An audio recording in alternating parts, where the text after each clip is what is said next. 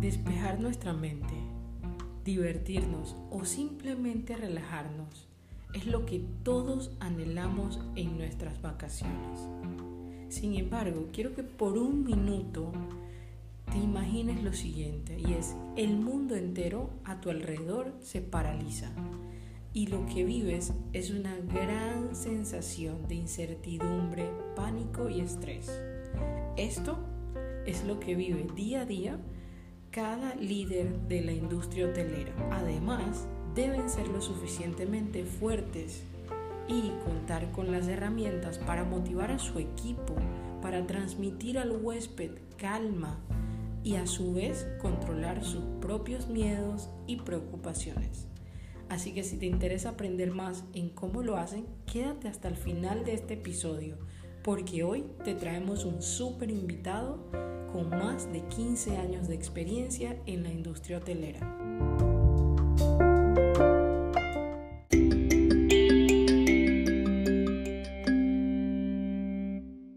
Hola, mi nombre es Arlene Samaniego y quiero darte la bienvenida al mejor servicio en donde cada semana traeré una estrategia de servicio al cliente o una entrevista con un gran líder con vocación de servicio.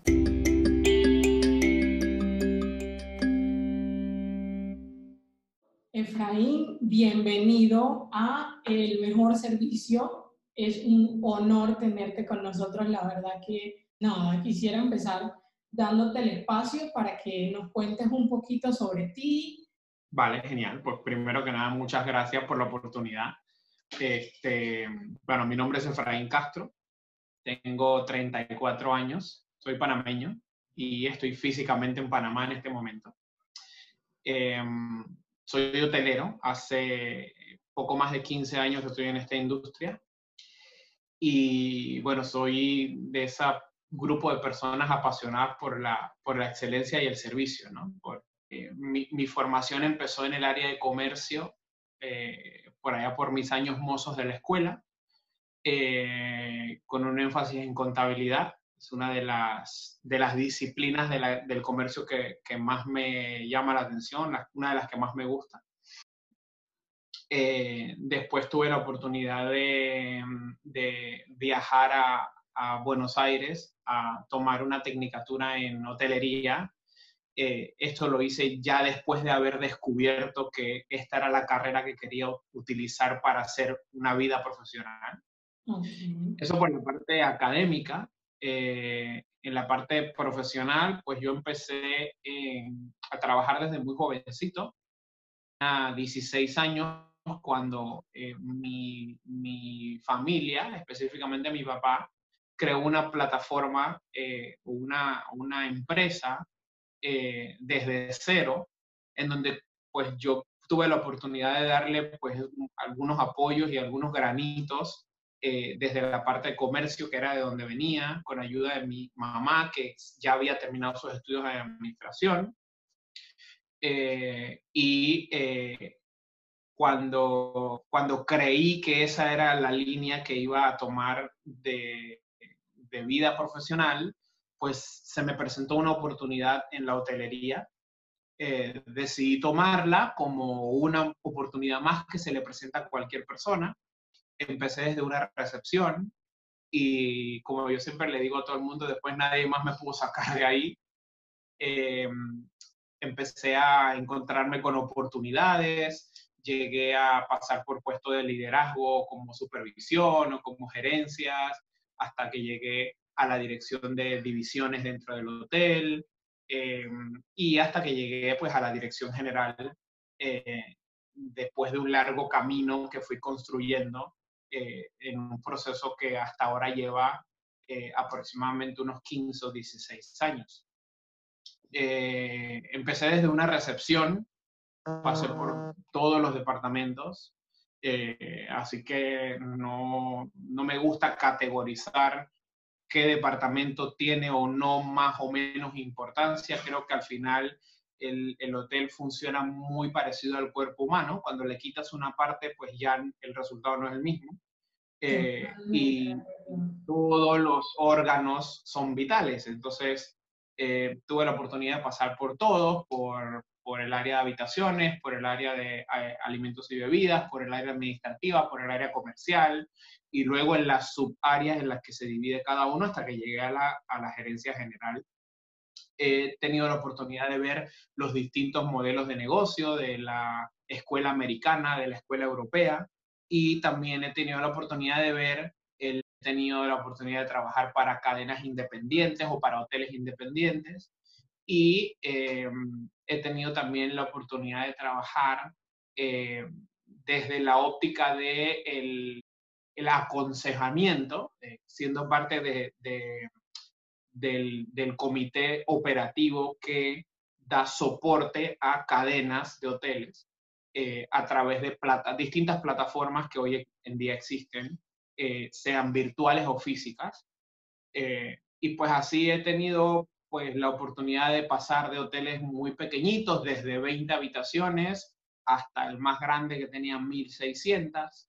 Eh, he tenido oportunidad de trabajar con hoteles donde trabajábamos tres o cuatro personas y otros donde hay pues 1000, 1200 empleados, eh, hoteles muy chiquititos de un solo edificio y otros complejos que tienen cuatro y cinco propiedades dentro de uno solo y pues en el medio uno va interiorizándose pues con normas de estandarización, con protocolos de servicio, con distintas formas de, eh, de gestionar o de administrar una propiedad desde la óptica del servicio, desde la óptica comercial, desde la óptica y de las distintas disciplinas que se ofrecen dentro de, dentro de esta industria.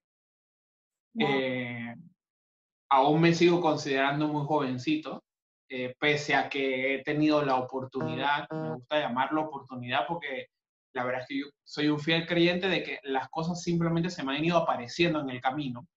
Yo nunca he tenido eh, la necesidad de ir a buscarlo, siempre se ha aparecido, siempre las oportunidades han aparecido y eso me ha ido eh, ayudando pues a exponerme más dentro de la industria a nivel nacional y a nivel internacional también. Y bueno, en el medio de eso, eh, aquella plataforma que empecé con la familia, eh, cuando tenía 16 años, hoy en día sigue funcionando, ya con una estructura pues mucho más estable o mucho más formal. Eh, y dentro de esa, eh, dentro de esa estructura, pues tenemos una, una división que apunta a dar alguno que otro servicio a la industria por parte de, de soporte o de asesoría eh, lo que me ha llevado también a conocer distintos hoteles en distintos lugares del mundo como trabajador o como huésped, porque al final uno aprende como a, a, a, encontrarle lo bueno a ambas partes, ¿no? a ambas cosas. Eh, entonces, eh, obviamente, a raíz de la situación actual del COVID-19, pues como yo, hay muchos que eh, están en una pausa porque pues no es un secreto para nadie que una de las industrias que ha sido fuertemente afectada es la industria del turismo y pues ahí hay muchos hoteles que han estado cerrando y como han estado cerrando pues hay muchos eh, directivos de estas cadenas hoteleras que han sido puestos en pausa o en on hold y eh, nos han mandado a la casa. Algunos tuvimos la suerte de irnos a la casa, otros no tienen casa, porque la realidad es que esta es una industria en donde tu casa a veces termina siendo el lugar donde trabajas.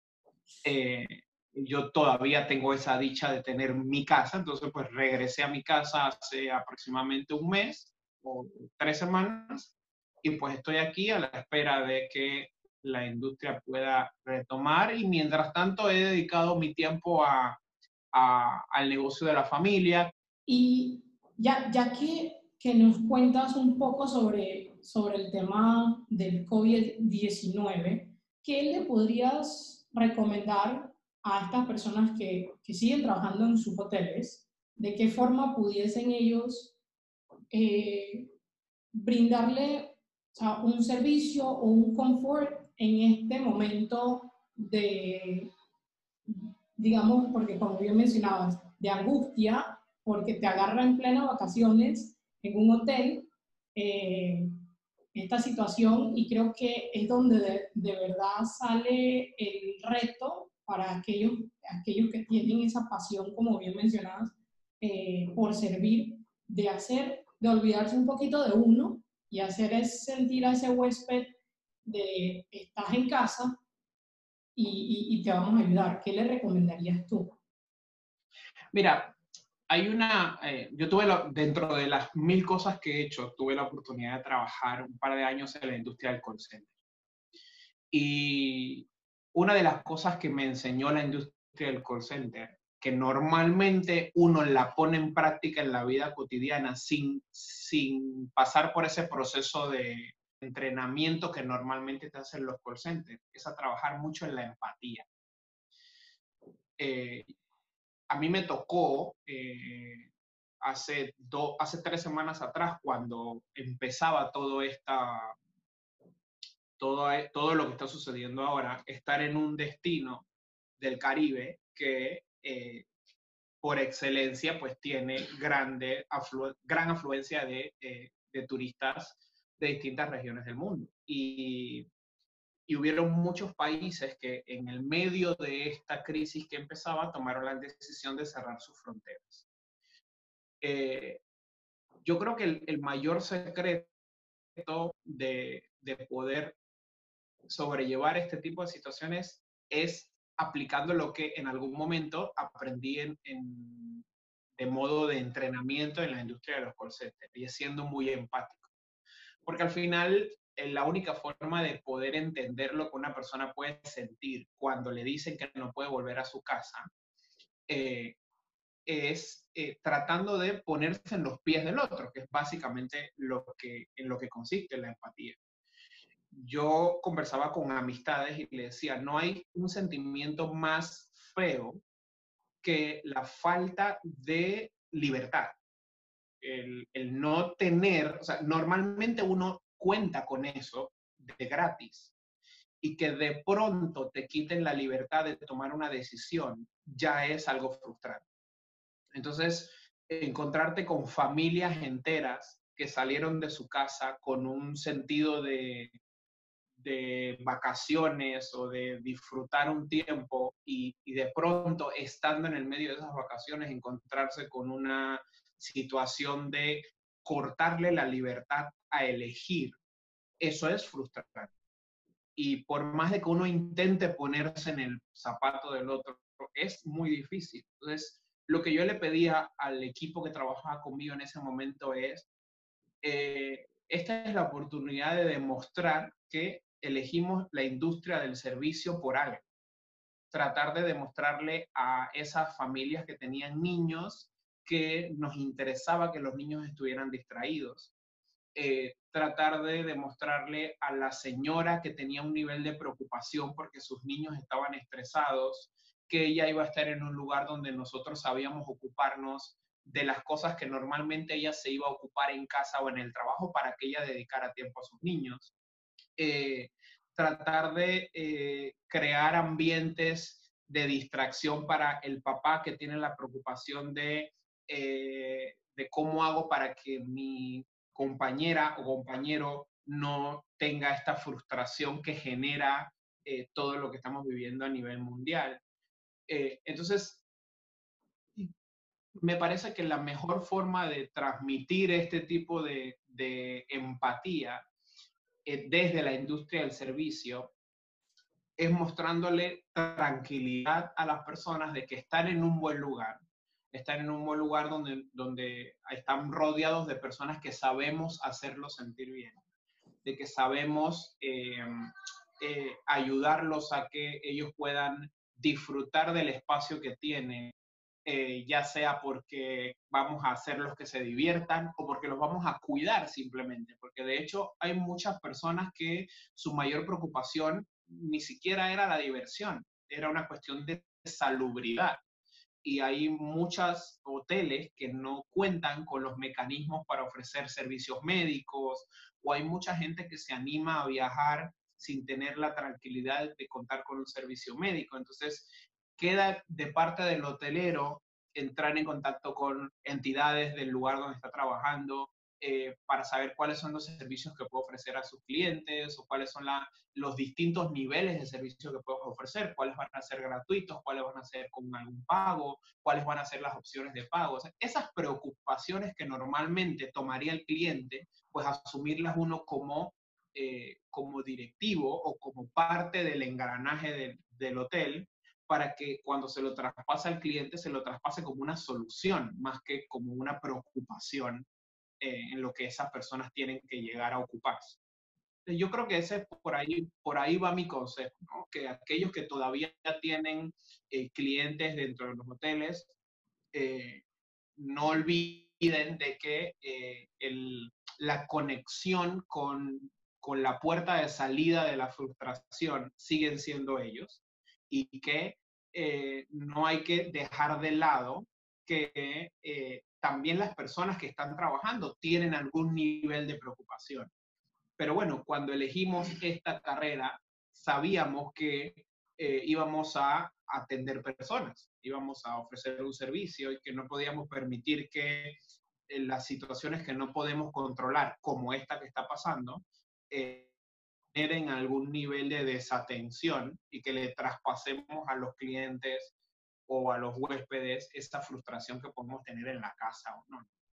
Me encanta, me encanta eso que dices porque finalmente eh, mucho de lo que tiene que ver con servicio, eh, pues digamos que va de la mano con ese consejo que das de empatía eh, y no trasladar esa preocupación o esa responsabilidad que si bien es cierto, como dices tú, eh, un seguro de viaje, puede que sea responsabilidad de, del propio viajero. Ante una situación como esta, creo que es importante tener ese mm, ownership o esa mm, pues, determinación de asumir la responsabilidad y entregárselo al, cliente como una solución. Me, me parece... Mira, incluso, con, con, con el mismo equipo de trabajo que tienes, que estás liderando, es súper importante trasladar tranquilidad, porque muchas veces nos olvidamos, y nos pasa a todos, es completamente normal, que nos olvidemos que al final trabajamos con personas, personas que se mueven por sentimientos o por sensaciones o por, o por situaciones que están a su alrededor. Y si nosotros como líderes terminamos perdiendo el control o terminamos eh, no mostrando control, que no es lo mismo, eh, incluso el equipo que tenemos debajo de nosotros o al lado de nosotros puede interpretar eso como, eh, como se pueden sentir perdidos. Y si se sienten perdidos, el, el resultado inmediato va a ser eh, transmitir frustración al que sea que se les acerque a hacer una pregunta. Yo tuve la oportunidad de viajar en el medio de este caos eh, y, yo tuve, eso fue una decisión propia, yo tomé la decisión de que cada vez que me acercaba a un counter de aeropuerto o a un counter o, la persona que, que, leía el pasaporte cuando ibas a abordar el avión, eh, yo le decía, mira, yo trabajo en turismo y gracias por, eh, por tener control de la situación. Porque yo estaba solo en ese momento pero detrás de mí o al lado mío frente a mí habían familias con niños, habían personas mayores con un alto nivel de preocupación. Y obviamente el cliente eh, al final pues no, no despega o no desconecta esa, ese cablecito de estoy pagando por un servicio. Entonces, eh, si, si uno pierde el control y no transmite esa tranquilidad y esa tengo el control de lo que está pasando y no se preocupe que lo voy a resolver o no se o no lo sé, porque es válido decir no sé también. Hay mucha gente que se equivoca y cree que todo hay que saberlo. No, eso es falso. Es válido decir no sé. Lo que es válido es decir no sé, pero lo, vamos a buscar una solución y vamos a darle la forma en la que esta X situación se va a solucionar. Eh, entonces, yo creo que es importante también eh, pensar en aquellos que están dentro de la industria trabajando, no siendo clientes, eh, valorando esa aptitud de eh, puedo llevar esto adelante y puedo hacerlo salir, porque si no, entonces sí va a ser algo caótico. Pues esto nos tomó por sorpresa a todos. Sí, sí, sí, me, me encanta eso que dices también de eh, no hay que sabérselas todas, o sea, no nos las sabemos todas y al cliente creo que no hay sentimiento más bonito que le puedas transmitir que brindarle la seguridad de no me la sé toda, pero lo voy a buscar, te voy a ayudar y, y por, el, por, por el contrario no hay nada más frustrante que simplemente te digan no sé, o hay veces que ni siquiera hay una respuesta y tú tienes que entender el silencio como o no sabe o no quiere atenderme o no le importa. O, Exactamente. creo que eso es, eso es fundamental, sobre todo, eh, voy a hablar por Panamá, tipo, digamos, la generación más joven, eh, pues tiene la tarea de transformar esa visión que se tiene de que hay un pésimo servicio en cuanto a, al trato eh, de experiencia de, por parte del panameño. ¿no? Yo tengo compañeros, eh, me ha tocado trabajar al igual que tú con, con, personas de todas partes y en mi último trabajo trabajaba con mucha gente de Centroamérica. Entonces me decían que ustedes son, son como, como un poquito tosco, es que la gente ahí no siempre saluda, es que Arlín, tú eres como la excepción, no es, no es todo el mundo como tú. Y, y la verdad es que sí, creo que somos muy pocos, hay, hay Efraín, hay otras personas con las que trabajé junto contigo, eh, que brindan un excelente servicio. Una de las cosas, yo creo que una de las cosas importantes es poder reconocer que eh, esta es una industria en la que eh, vale la pena elegir a las personas. Eh, yo he tenido la oportunidad de trabajar con compañías que eh, seleccionaban personas para ocupar puestos de servicio y he tenido oportunidad de trabajar con compañías en donde elegían personas para trabajar eh, dentro de la industria del servicio.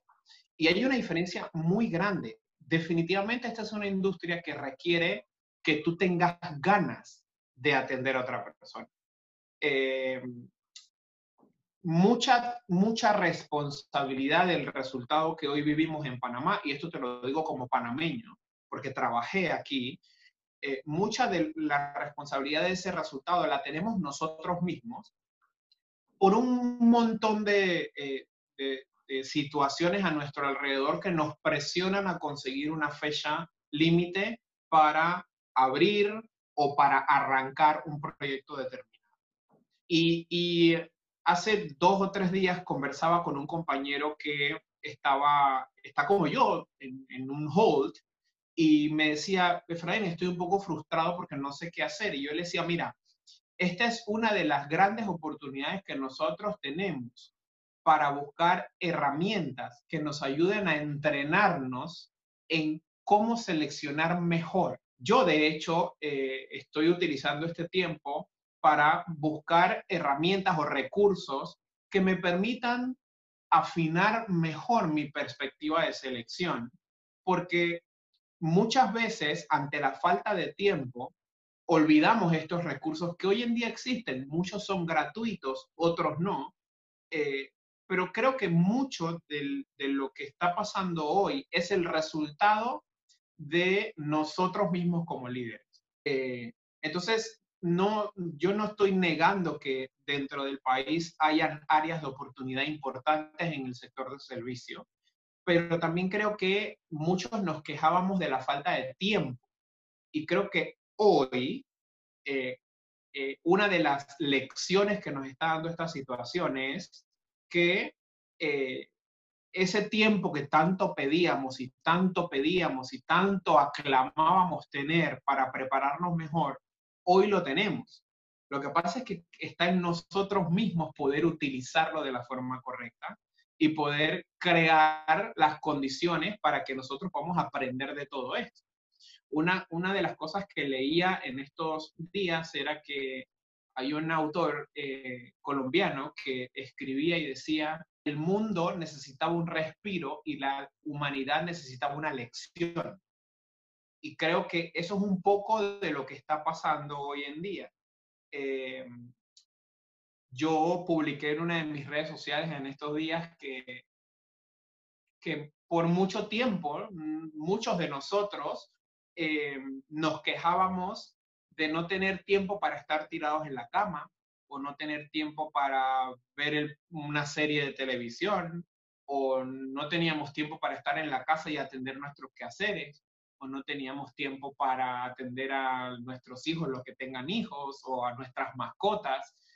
Y hoy lo único que se nos está pidiendo es que hagamos lo que por tanto tiempo reclamamos que no se podía hacer. Lo que pasa es que está en nosotros administrar ese tiempo de la forma correcta y sacarle provecho. Eh, y una de esas cosas, volviendo al tema del servicio, es que los que trabajamos en esta industria podamos sacarle eh, provecho a algunos recursos que hoy en día existen que nos ayuden a elegir mejor o incluso a entrenar mejor, porque hay mucha gente que tampoco tiene la culpa de eh, tener los resultados que hoy en día tiene. Eh, simplemente nosotros no hemos tenido tiempo para entrenarnos nosotros mismos y transmitir ese conocimiento de, cómo se hace o cuál es la mejor forma de hacer. Y muchos pecamos a veces de, de, de tomar decisiones eh, con este tipo de personas que les falta un poco de entrenamiento, cuando en realidad lo que deberíamos nosotros es modificar la forma en la que le estamos enseñando algo. Entonces yo sí creo que hay grandes oportunidades y grandes eh, cosas que esta, toda esta situación a nivel mundial nos está ofreciendo para aprender. Queda en nosotros poder pues aprenderlo y ponerlo en práctica de la forma más productiva posible. Sí, creo, creo que ahí el, el mensaje más grande que rescato de, lo que nos cuentas es, sí tenemos una, una oportunidad de mejora eh, y sí también tenemos el tiempo hoy de plantearnos eh, en una industria como, como, el servicio y aplica para muchas otras, porque pues lo mismo pasa en el área de, de, finanzas, en los bancos, hay unos cuantos que son muy renombrados porque tienen un nivel de servicio muy alto hay algunos otros que dan todavía muchísimo, muchísimo por, por mejorar, pero como bien dices, creo que el tiempo está, eh, las herramientas están, o sea, hoy no hay excusa para no capacitar a tu personal y para no capacitar a ti mismo, porque o sea, tú no puedes pretender eh, ayudar a, tu equipo si tú mismo no, no tienes el conocimiento eso, invierta en usted, atienda, capacítese en lo que tenga que capacitarse eh, para que pues puedas transmitirle a tu equipo esa fortaleza, puedas ayudarlo y utilizar este espacio para, para forjarlos. Yo creo que eh, eso me lleva a la siguiente pregunta porque estábamos hablando sobre el espacio que se necesitaba para capacitar al personal para que brinde un servicio de calidad y hemos hablado a lo largo de lo que lleva la, la entrevista eh, pues sobre servicio. ¿Qué es para ti eh, la palabra servicio? ¿Qué significado tiene para Efraín? Mira, eh, yo, para mí servicio no es más que trabajar para otra persona. Entonces, yo lo, lo resumiría así. Para mí el servicio es trabajar para otra persona, eh, pero en base a su criterio y a su forma de ver la industria como tal. ¿Dirías tú, Efraín, que eh, es lo mismo servicio que experiencia o qué diferencia eh, rescatas tú en la industria? ¿Cuál, ¿Cuál dirías tú que es la diferencia entre servicio al cliente y experiencia al cliente? Mira, el, servicio no es más que eh, lo que tú ofreces y la experiencia está puramente basada en la percepción. Em, y te voy a dar un ejemplo basado en la situación que estamos viviendo. Eh, yo tuve, cuando tuve que viajar, eh, yo hice mi primera reserva de avión para venir de donde estaba a Panamá y me cancelaron la reserva. No hubo ninguna explicación, no hubo una llamada telefónica, no hubo ningún medio de comunicación entre la aerolínea y yo para decirme su reserva ha sido cancelada. Estando en el aeropuerto, yo tuve que comprar una segunda eh, reserva para poder viajar. Si yo tuviera que hablar de servicio, eh, el servicio que ellos me ofrecieron en la forma para yo poder comprar mi reserva fue espectacular. Fue a través de un sistema en línea muy friendly, no me dio ninguna complicación, fue rápido, yo compré, me llegó mi confirmación de una vez. Eh, ese servicio de poder yo hacer la compra a través de un sistema online fue fabuloso. Ahora, la experiencia fue terrible, porque nadie me avisó que mi reserva había sido cancelada o nadie me explicó el motivo por el cual haya sido cancelada. Incluso si la reserva hubiese sido cancelada porque por el motivo que fuera y haya habido una explicación, yo estoy seguro que la experiencia yo igual como cliente la hubiese podido haber calificado mal, pero el servicio al final me lo dieron. Eh, y es un poco, eh, esto es un poco como el mecanismo que, que, se utiliza en regla general para todo. El hecho de que tú al cliente le niegues algo que está pidiendo porque no le corresponde, porque no lo pagó o por el motivo que sea, afecta su experiencia como cliente pero en un lugar tiene que estar escrito que no lo incluía y es parte del servicio que le está dando. Entonces, para mí son dos eh, argumentos completamente eh, distintos el uno del otro. Y acá, acá me lleva a hacerte una, una pregunta y quizás dos preguntas en una.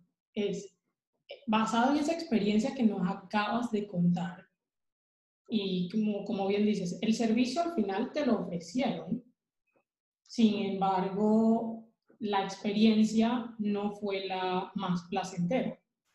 Entonces, mi pregunta para ti sería, es, ¿repetirías tú esa experiencia? Y dos, en estos años que tienes tú de experiencia, ¿qué dirías tú que valora más el cliente, el servicio o la experiencia? Yo creo que, a ver, yo creo que hoy en día es una mezcla de las dos. Definitivamente aquel cliente que experimenta un mal servicio va a tener una mala experiencia. Definitivamente aquel cliente que experimenta un buen servicio puede llegar a tener una mala experiencia.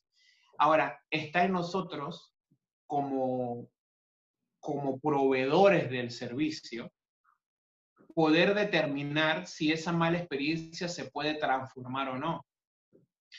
Eh, yo hace aproximadamente tres o cuatro meses atrás hice una compra por internet. Yo soy, compro muchas cosas por internet.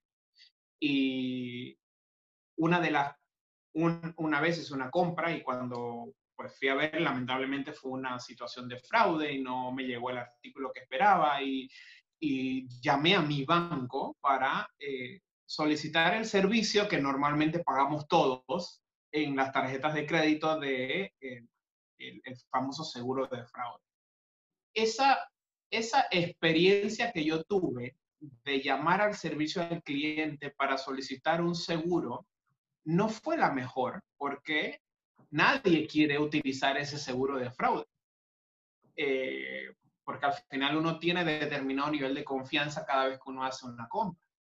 Eh, pero si tuviera que volverlo a hacer, sin duda lo haría porque definitivamente el motivo por el cual existe ese servicio es basado en la experiencia. Si mi experiencia eh, no hubiese sido un fraude, probablemente nunca lo hubiera hecho. Entonces, creo que estas dos son dos cosas que están conectadas, están súper conectadas una con la otra. Claro, claro. Ahí, ahí a, mí, a mí sí me gustaría rescatar es, están tan conectadas que yo tengo una, pues una perspectiva muy, muy fuerte sobre este tema de experiencia y servicio. Em, y para mí es, nosotros como ser humano buscamos repetir experiencias que fueron gratas o agradables, ¿sabes? ¿no? Tú, tú vas a un restaurante y te esperas, qué sé yo, un, vas con ganas de una cena o, o de un buen café, eh, y puede que el café en sí no haya sido el mejor café del mundo, pero si tú te sentiste, te hicieron sentir cómodo cuando llegaste, el lugar estaba limpio, hay muchos factores que entran en juego, pero en general la experiencia para ti fue agradable, creo que uno busca repetirla. Por el contrario, yo pensando un poquito en esa, esa situación que te pasó a ti con el boleto de, a mí me cancelan un boleto aéreo y no me llega ni un correo ni nada, o sea, no lo repito.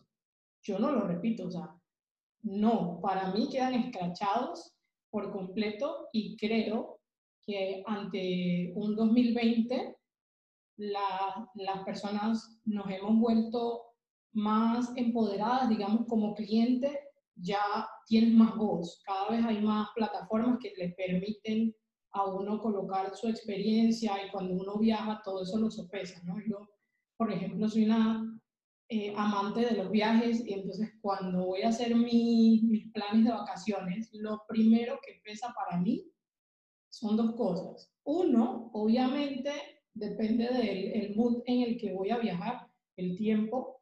Eh, me encanta quedarme, si es un viaje pues muy corto, en hoteles, prefiero hoteles.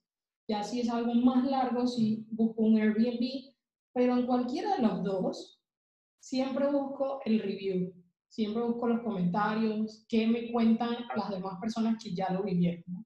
Creo que eso es súper fundamental ahí.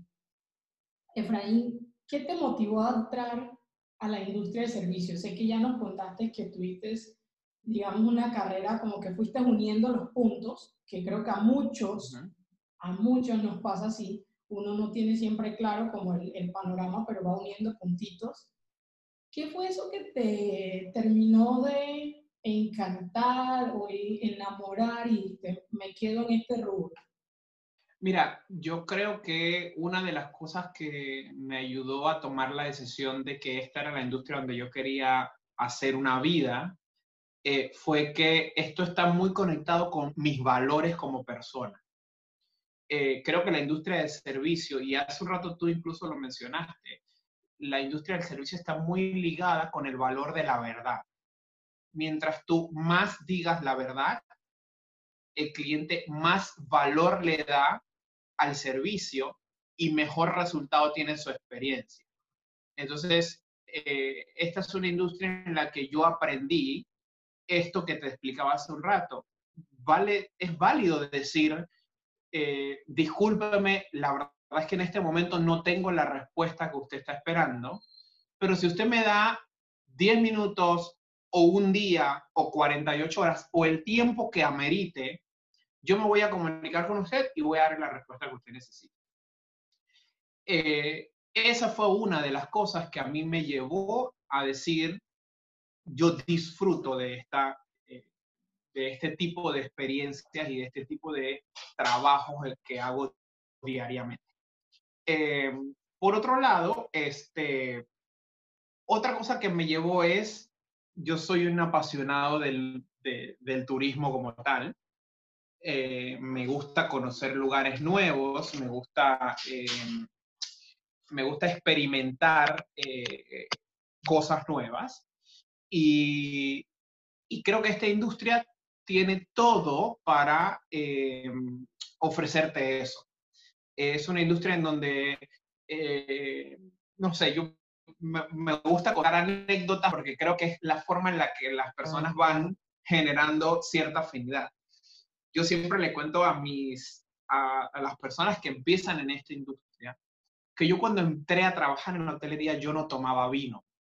Eh, la verdad es que no, no era para mi paladar. No, el primero porque era muy jovencito y cuando eres muy jovencito y vienes de una cultura como la panameña, en donde no está, no es intrínseco el, el valor de la viticultura, este, no valoras el vino como tal.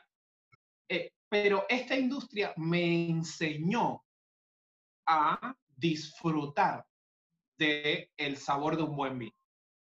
Eh, y esta es una de las tantas historias que te puedo contar de otro montón de cosas que me fueron pasando a lo largo de esta carrera. Eh, no sé, encontrarte perdido en una gran ciudad y y decir, espera un momento, si normalmente yo estoy parado detrás de la recepción y todo el mundo me viene a preguntar, ¿dónde queda A o dónde queda B o cómo llego del punto A al punto B? No es tan malo preguntar. Entonces, pues me voy a pasar para el otro lado y yo voy a preguntar también. Entonces, ese tipo de cosas fueron el otro eh, argumento que utilicé para decir esta es la industria que a mí me gusta. Y así he conocido pues lugares y, lo, dentro de lo más recóndito de, países eh, que me han ayudado a confirmar que esta es la industria en la que yo quiero pues terminar de hacer una vida profesional. Eh, para mostrarle a los demás la importancia que tiene la hotelería dentro del turismo. Eh, tú hace un rato mencionabas eh, uno de los, una de las pestañitas muy nuevas que ha salido dentro de, dentro de esta industria, que es el rentar espacios que no fueron pensados como hoteles y eh, dentro de plataformas como Airbnb. pero hay mucha gente que ha terminado de complementar estos servicios con un número de teléfono o con una notita dentro del, dentro del apartamento de, mire, yo soy el dueño y llámeme si necesita algo. Sí, sí, totalmente de acuerdo, porque eh, como bien dices, buscando, viendo como un poquito más hacia el futuro, ¿no? Ya luego de este eh, encerrón, de este parón forzoso que nos ayuda, creo que a todos a, analizar muchísimos aspectos de, de nuestra vida creo que una gran virtud que tiene todo aquel que ya haya pasado por la hotelería o como bien mencionabas hace un rato, por un call center, que tiene ciertas habilidades eh, y ciertos eh, conocimientos que puedo utilizarlos para innovar y aplicarlos a cualquier tipo de servicio como este. En un Airbnb, para que tengan una idea, o sea, a mí me ha tocado Airbnb, que bien dices, el dueño te deja una notita y te dice, mira, este es tu mapa, eh, eh, te recomiendo, te recomiendo esta ruta, si eres una persona más de rumba, esta es la ruta 1, eh, si te gustan más temas museos, la ruta 2, entonces todo eso, como bien mencionas, se aprende en el servicio. O sea, tienes una, una... Una de las cosas interesantes que tiene esto es que hay público para todo, Marlene hay público para Airbnb, hay público para, o sea, hay hoteleros que sienten que el Airbnb eh, se ha tornado una competencia para sus servicios. Eh, quizás yo soy muy nuevo o quizás he tenido maestros dentro de, mis, dentro de mi experiencia que me han enseñado a verlo de una forma distinta. Yo no creo que el Airbnb o cualquier otra plataforma parecida sea una competencia para el hotel. Creo que es una forma de segmentar el turismo de otra manera. Eh, porque antes te encontrabas dentro del hotel a el cliente exigente del servicio cinco estrellas, al que no le daba muchísima importancia, al que solamente utilizaba el hotel para dormir, al que daba mayor importancia a la conectividad. Y hoy en día te encuentras con, eh, con una eh, oferta de opciones y alternativas que lo único que han logrado es segmentar el mercado para que cada quien elija a dónde se va a sentir mejor. Pasa lo mismo con los hostales. Hay, yo tengo conocidos, clientes, que me han dicho, yo jamás iría a un hostal. Eh, y tengo otros clientes que me han dicho, hoy existen cadenas de hostales que me dan exactamente lo que yo necesito. Entonces, eh, es verdad, es un cliente que perdimos, pero también era un cliente que tenía una, un nivel de servicio o una requería un nivel de servicio que quizás en el hotel no lo iba a encontrar. Y lo único que iba a generar era una discordia entre ambas partes. Entonces, yo creo que esto lo único que ha hecho es poder segmentar mejor el mercado y también ha hecho que los hoteleros nos rasquemos un poco más la cabeza y creemos y, que utilicemos innovación y que, que eh, valoremos la creatividad. Exacto, y que creemos nuevas formas de hacer que el negocio se vuelva a levantar, de traer, atraer al cliente que realmente queremos tener eh, y, y, poder separarnos de acuerdo al nivel de servicio que ofrecemos. Es muy importante que, que cada uno de los que estamos al frente de empresas como esta tengamos claro lo que ofrecemos. Eh, yo creo que ese es, es una de las cosas fundamentales dentro de esta industria. Que tú cuando, cuando llegas a trabajar a un, a un hotel, a un hostal, a una plataforma, entiendas el concepto de lo que le ofrecen a tu cliente. Y si tú no te sientas identificado con eso, eh, es mejor hacerte un lado, porque lo único que logras es frustrarte, eh, no conseguir las expectativas que te están marcando, eh, redoblar tu frustración porque no estás en el lugar que quieres y no consigues lo que te están pidiendo y, y muchas otras cosas que al final pues no son positivas para nadie. Pero una de las cosas buenas es que el, el mercado hoy nos está ofreciendo un montón de alternativas y los profesionales podemos incluso apuntar o apuntalar nuestros perfiles a esa industria en la que realmente queremos llegar. Exacto, exacto. Creo que, que es un poquito de unirlo, lo que hablábamos hace un rato es, hay tanta opción, así como para el cliente como para nosotros, porque ya uno tiene la oportunidad de, tú lo decías hace un rato, ya no es salgo a buscar un trabajo y a ver quién me busca, o sea, también como profesional llega un punto en donde tú dices si me siento identificado o no con los valores de ese lugar eh, al que voy a aplicar y, y abstenerte también a aplicar a solamente aquellas cosas con las que tienes afinidad o te sientes identificado, ¿no? Creo que ya hay suficiente opción eh, laboral, por lo menos hablando por el mercado de Panamá, gracias a Dios. Eh, pues sí, sí existe esa oportunidad de elegir dónde se va a trabajar. Vamos a ver qué reto trae. Eh, después de todo esto, creo que toca es asegurarte que tú como persona te manejes como si fueses un negocio y, y te perfecciones en lo que necesites lo que te haga falta, pulirte un poco, ¿no? Para eh, finalmente poder apuntar a, ese objetivo final que, que quieras llegar. Em, yo creo que hemos cubierto bastante información.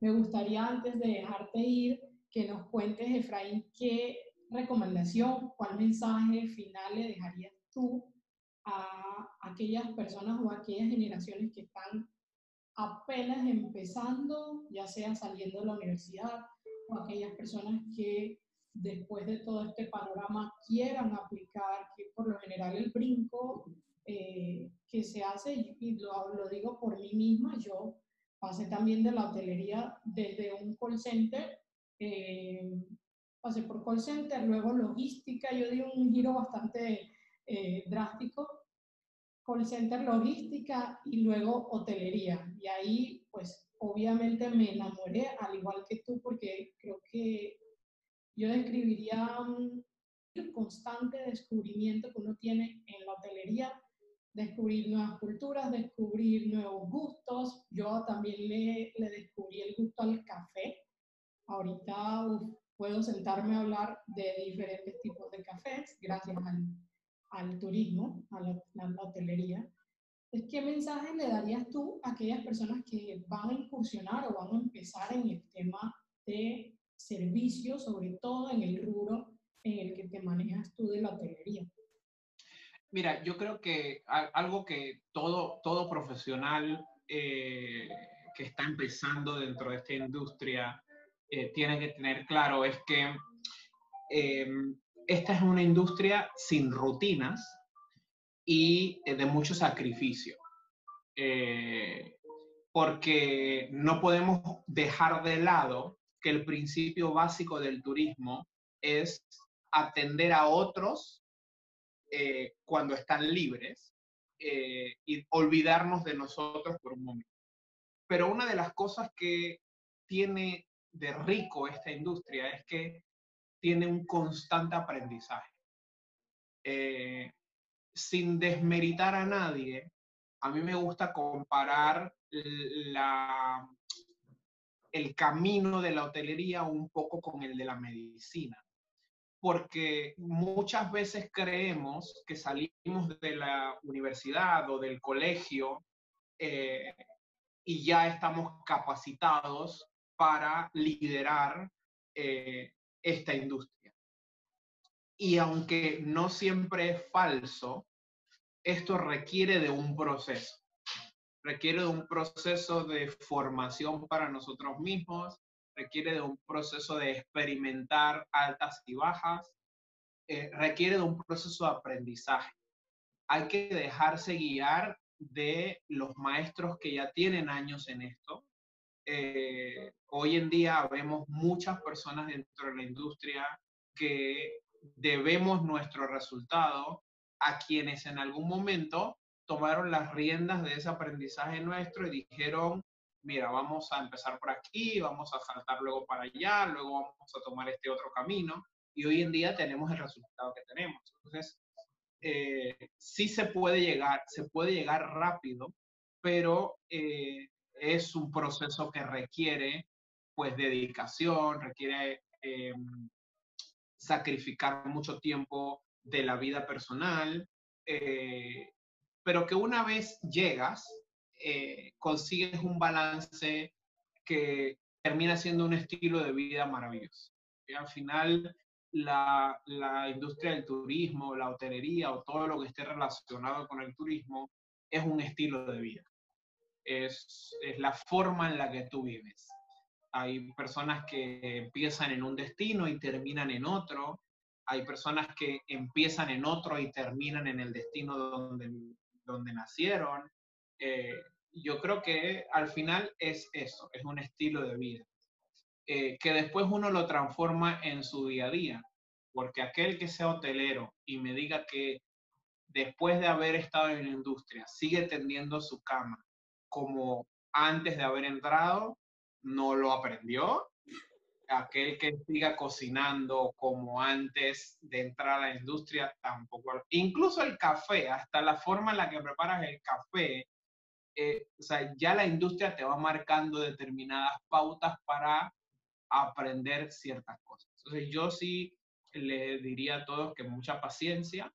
Eh, repito, es una industria que es muy rica en un constante aprendizaje, pero que requiere de dedicación, requiere de sacrificios. Eh, es divertido trabajar en hotelería, es muy divertido, pero no podemos olvidarnos que trabajamos al servicio de otras personas, que trabajamos para otras personas.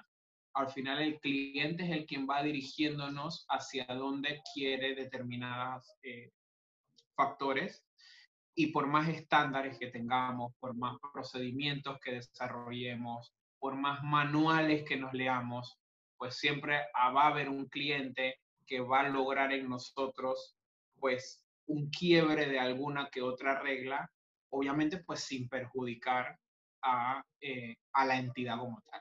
Entonces es una carrera muy bonita que requiere de esfuerzo, eh, pero es rica en aprendizaje. Siempre lo, seguiré diciendo. Excelente, excelente. Me encanta.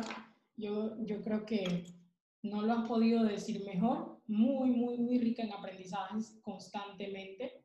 Eh, pero que tiene y se puede y se puede ascender, se puede crecer muy rápido va a depender del compromiso, como bien lo decías, que cada uno le, le coloque eh, y apegarse mucho, dejarse guiar de los líderes que tengas.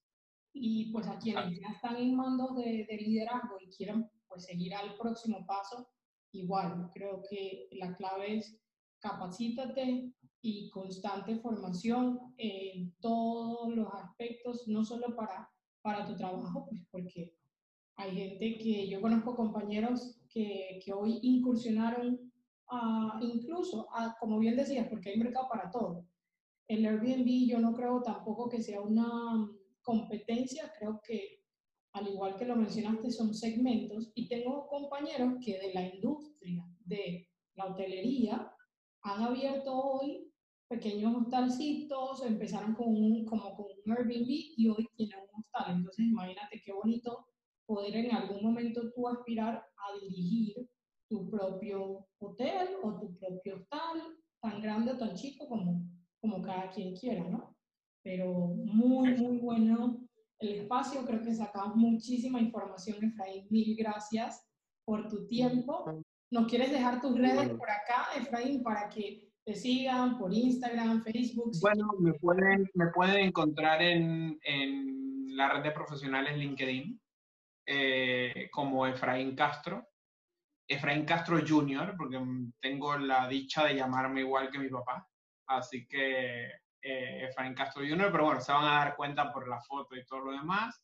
Mi correo electrónico castroefraín.hotmail.com y pues en este momento que estoy en Panamá, mi línea de celular o WhatsApp es 6349-5878. Excelente, excelente. Mil gracias, Efraín. Cuídate mucho y estamos en contacto. Gracias por la oportunidad. Estaremos invitando por acá si surge cualquier otra inquietud acerca de temas de hotelería, pues mil, mil gracias por tu tiempo. Bueno, quiero agradecerte porque me has acompañado hasta el final de este episodio. Espero que te haya gustado y más importante que hayas encontrado la información útil. Si es así, no olvides suscribirte, déjame tus 5 estrellas en Apple Podcast y compárteme qué fue lo que más te gustó de este episodio.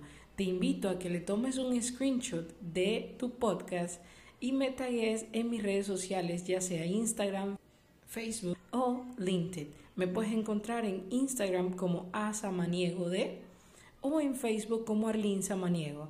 También en LinkedIn me encuentras como Arlín Samaniego. Eso es todo y muchísimas gracias por quedarte hasta el final de este episodio.